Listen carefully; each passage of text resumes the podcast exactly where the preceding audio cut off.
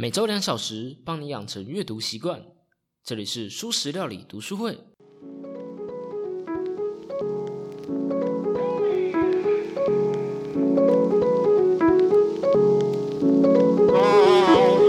Hello Hello，大家好，我是主角小 P。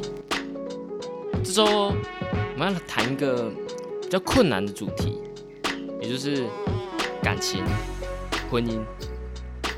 对我来说，这可能是整本书最难的部分，搞不好是我做这节目，搞包括之后最难的部分了。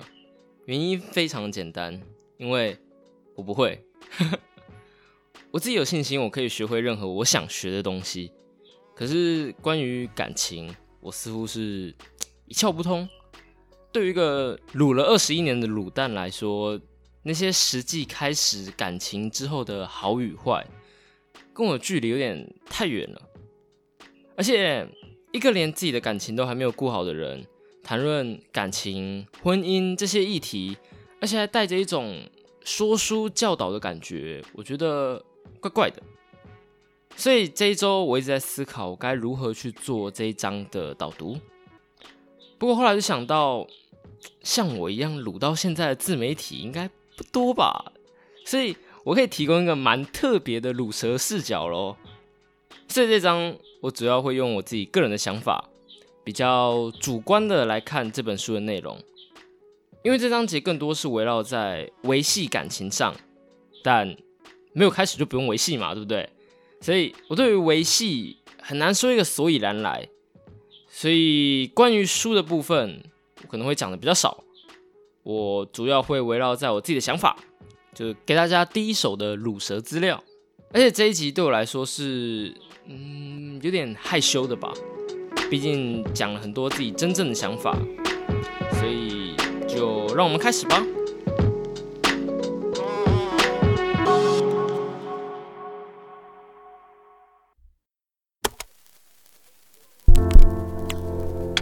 这一周我们要来谈的是第四章婚姻关系。和着音乐翩翩起舞。先从约会谈起吧。在《穷查理的普通常识》这本书中，有一个观念是反向思考。就像那些老农夫说的：“我只想知道我会死在哪，然后永远都别去那。”想着该如何把事情搞砸，然后不要做那些事情。毕竟成功很多种，但失败大部分都有共同点。所以，对，这就是反向思考的大概讲法。那既然我们要讲约会嘛，我们就来思考我们该怎么让约会搞砸吗？嗯，出席。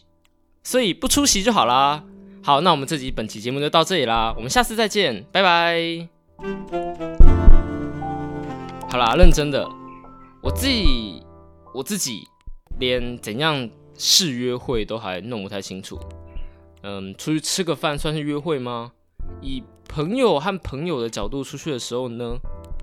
甚至有时候会发生回来之后才惊觉，那好像不是普普通的朋友出去玩的情况，对不对？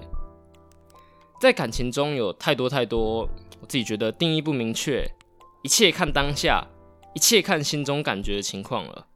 偏偏我的心又蛮笨的，总是在没有任何反应和过度反应之间跳来跳去的。没有中间值。我自己对这个反向思考的想法是：搞砸约会就是不回应对方啊，自顾自的划手机，或是让自己处于一个没有精力的状态。谈到精力，作者在书中就有提到，内向的人通常不喜欢主动的接近人。虽然每个人都喜欢亲密关系，但光是靠近陌生人就得耗费很大的精力了。这使得内向者更多可能透过约好的联谊，或是有朋友、家人介绍来认识人。不过，就我自己的经历来看，我蛮讨厌联谊的。其实，我觉得联谊更像是外向人的玩意啊。你知道那种为了认识人而认识人的聚会，我觉得压力非常的大。而且，我很不会闲聊，在那种聚会，默默在旁边的那一个人。难道不就是最容易在在续摊的时候被抛下的人吗？一个不适合闲聊的人，可是把你丢到一个要靠闲聊来认识人的场合，我觉得怎么想都不太合理吧？还是我对联谊有点误会？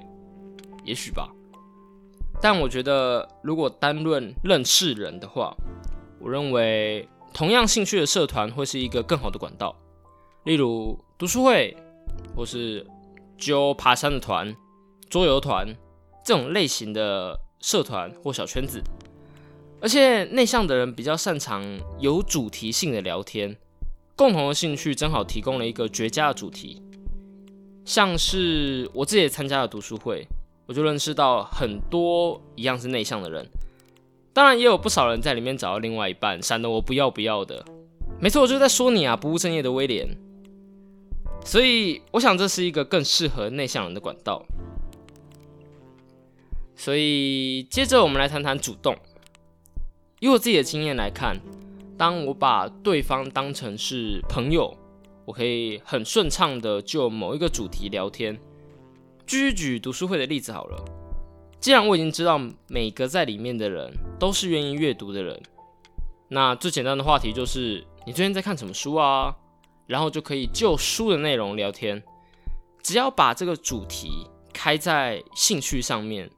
要聊下去，通常不会是太难的问题，但是难就难在第一句。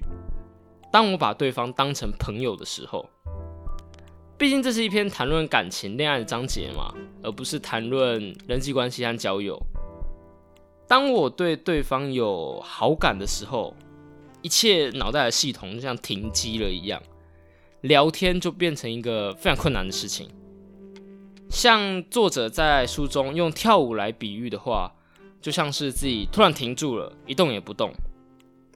平常可以去忽视的那一些小动作，也因为多在意了对方一点而被无限的放大。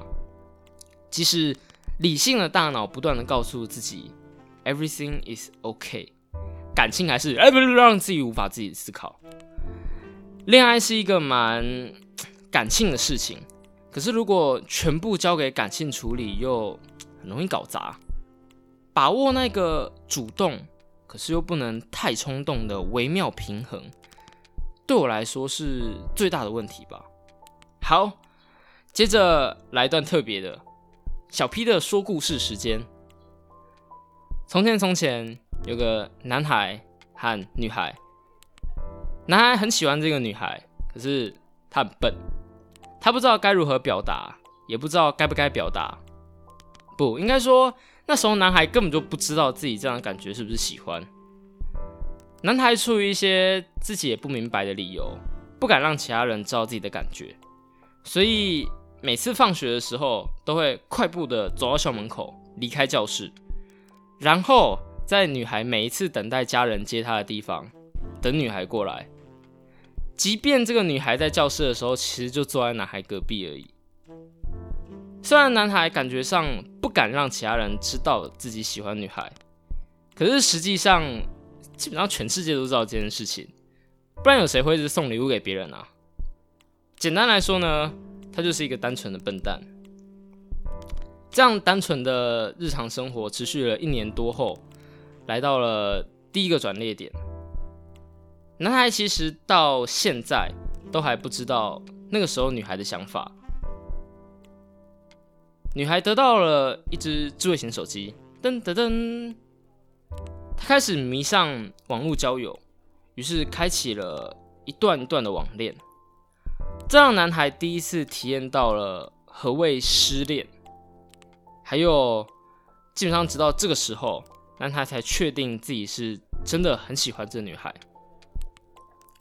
当然，一年后，这个新加坡还是吉隆坡的不明中二八加九理所当然的失踪了，就像每一段网恋一样，不了了之。还记得那些年我们一起追的女孩吗？里面有一句话是这么讲的：每个男生都有一个沈佳宜。我还记得我看这部小说的时候是国二的时候，那个时候我觉得，如果是我。我一定不会在结局的时候错过。但是从这个男孩角度来看呢，历史总是惊人的相似呢。那时候的我，呃，那时候的男孩总是不敢再往前，不敢再主动一点。就算就算自己早就已经明显到爆炸了，可是还是不敢。如果做错了怎么办？如果他不喜欢我怎么办？会不会这样让他很难做人，很难下台？当下会不会很难看、很尴尬？如果不能再当朋友怎么办？如果被拒绝怎么办？但是国中三年级的时候，人人都在准备高中考试。每一次都是全班第二的女孩和总是全班第三的男孩，当然也不例外。那个时候，男孩想要考进好学校，梦想之后可以考上一个好的大学。而在那样的乡下县市，公立的高中只有一间男校和一间女校。你要不要跟我考同一间女？你要不要跟我考同一间高中？女孩问。你要我去女校啊？没有啊，我没有要去女校。我妈要我考我家附近的私立高中。是哦，可那边离我家很远呢。不然你可以住我家啊。最后，男孩还是去了男校。妈的笨蛋！简单来说呢，就是女孩丢了一颗又慢又直的直球，然后男孩可以被球 K 到。漏接的故事。不过，其实这个男孩女孩的故事到这边还没有结束。不过，就以后有空再说吧。故事还蛮长的。其实说到这里，感觉已经和内向没什么关系了吧？为什么每个男生都有一个沈佳宜呢？或许是因为，不论内向还是外向，男孩总是在某个时期是无可救药的笨蛋，错过了很多。后悔了很多，或许有一部分自己甚至还留在那个时候。讨厌不敢主动的自己，讨厌为什么男生总得要当主动的那一个。结果因为不想要再错过了，结果错过了更多。因为害怕自己不主动会失去，结果做错了更多，失去了更多。当然，这不是男孩漏接的第一颗球，当然也不会是最后一颗。但或许会是最印象深刻的一颗吧。好，故事讲完了，回来回来，我们继续聊书。虽然这是一个其实蛮棒的结局点吼，可是我才不想要让这个当结局，所以你们就对这一段印象深刻。给我回来！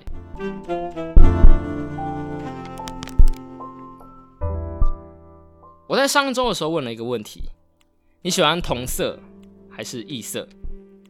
这是以前一个朋友问我的。这个问题背后的意思，其实是在感情上，你喜欢同色，就是跟你相似的人，还是异色，跟你不同的人？我那时候的回答是，同色可以让本来的颜色变得更浓郁、更深邃，而异色呢，则可以变出各种不同的颜色。那个时候我选择了异色，各种不同的颜色，不同的体验，想想都觉得很有趣。他说：“那时候我回答问题的时候，我都是用这种调调在回答的，好像装起来很文青、很高大上。不过其实现在想想，有点蠢。那接下来呢，我们要来谈的就和同色异色的问题类似。书中谈了三种不同的感情组合：内向男、外向女、内向女、外向男，还有男女都是内向的。”可是我不会按照这三个组合来说，因为说真的，其实如果真的要照组合来讲，我希望我可以说的更多，甚至可以谈一些比较特别的组合，例如内向男、外向男，或是内向女、内向女之类的组合。可是我想，全部的组合都讲过一次，第一要花很多的时间，第二我也觉得没有必要，所以我想只谈其中的几个。我认为，不论是在婚姻或是感情维系上，还是甚至其他人际关系，都有用的几个技巧。另外，书中有蛮多部分是跟男女在社会上会有的，嗯，说好听点是社会的期许，可是说难听点就是标签化的问题。例如，内向男给人的感觉优柔寡断，有点窝囊，或是外向女显得太强势这样的情况。毕竟再说一次，这本书距离现在已经快三十年了。我认为现在社会比较好了吧，至少我相信是如此的。他说：“说个小秘密，身为二十几年的卤蛋，我真的不太喜欢看到男女情侣。不过，如果是同性情侣，我就觉得啊，好棒，是真爱，发出去结婚啦的声音，这样会不会很，这样会不会很标签呐？可是我真的觉得，就是同性都是真爱，尤其百合超香的，斯巴拉西。好，第一个呢。”是我们之前谈过的。我认为最好的讨论方式，如果你有兴趣的话，可以听我之前做的 bonus。你为什么而投票那一集？那一集个人觉得有一点黑历史啊，而且我的想法在这之后也有再做修改。但那个最好的讨论方式的运作方式依然是一样的。它运作方式是这样的：甲先完整的说出自己的想法。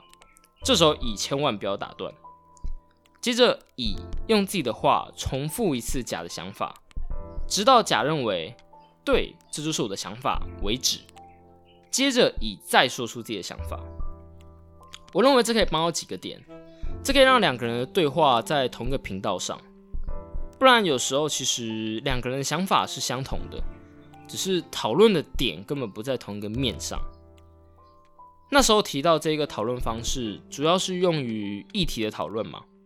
而在这章呢，则是被用来在感情双方的讨论。在第一百四十三页就有一连串的步骤可以参考，而我只讲其中几个重点。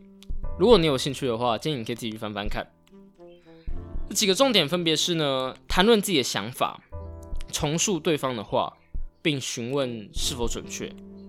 我认为这就是一种讨论方式的感情版，只是书中加了更多主要要谈在哪几个点，对于你们的感感情观啊、你们的关系啊之类的。我觉得光想这就是一个非常难达成的事情。就算理论上来说，感情中的双方应该要是最亲密的两人，最懂对方的人吧，但光是这种讨论的方式。我至少就我身边呐，在情侣或是婚姻中似乎不怎么常见。跟朋友去谈论某个社会议题非常简单，和刚认识的人做这样子的讨论可能都没那么困难，甚至在工作上跟上司讨论，也许都比较比较放松。至少真的在我身边，很少人用这样的方式跟自己的另一半讨论。害怕谈及感情，呃，害怕伤害对方。虽然我自己没有经验啊，可是也觉得这些事情写在书上简单，说出该如何做简单，可是实际去做肯定不简单。可是这样的沟通是非常重要的，不是吗？其实看看我父母亲那一辈，至少在我的家族中，沟通的重要性被严重的低估。不过，没有人可以是对方的蛔虫吗？你不敢说出来，你不说出来，就不会有人知道。当然，这样的话，我们是从小听到大，而且还大部分都是从我们父母辈那一辈说来的。可是，实际真的把这一点做到的人又有多少呢？那些告诉我们这件事情的人，自己真的有做到吗？好啦，关于沟通，我觉得就在这打住吧，因为我想这个议题有太多太多人讲了。也有太多太多的书在谈了，基本上我觉得没有人不知道这个的重要性，甚至可以说几乎没有人不知道理论上该怎么做。可是知道和怎么做和去做之间的距离，可能比我在你身边却不知道我爱你的距离还要远。所以我想回到同色异色的问题上，在看着书上的三种组合的时候。最让我有感觉的是第三种，内向男和内向女的组合。仔细想想，嗯，对我的确喜欢的每个都是女内向的女生呢。好吧，我对于书中那种坐在一起阅读啊、一起散步的生活还是蛮憧憬的。但其中会发生的问题让我思考了很多。内向和内向的组合缺少足够的外在刺激和友情，两个人太黏对方了。而且虽然两人很少有冲突，可是当有冲突的时候，又会回避冲突。我相信回避冲突的原因，肯定是因为心中各种小剧场脑补，怕伤感情。我想这个解决方法是两个人都要有自己的生活。还记得其实我是个内向的人中说到的，处在同一个空间却不互相打扰的关系吗？他那时候是形容人和猫。我想这是我认为。可以避免让自己太过依赖对方的一种相处方式。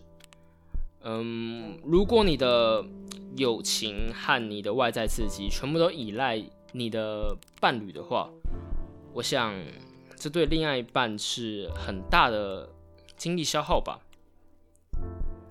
而且，难道跟另外一半做任何事情都不会消耗能量吗？我想一定还是需要自己的空间和时间的吧。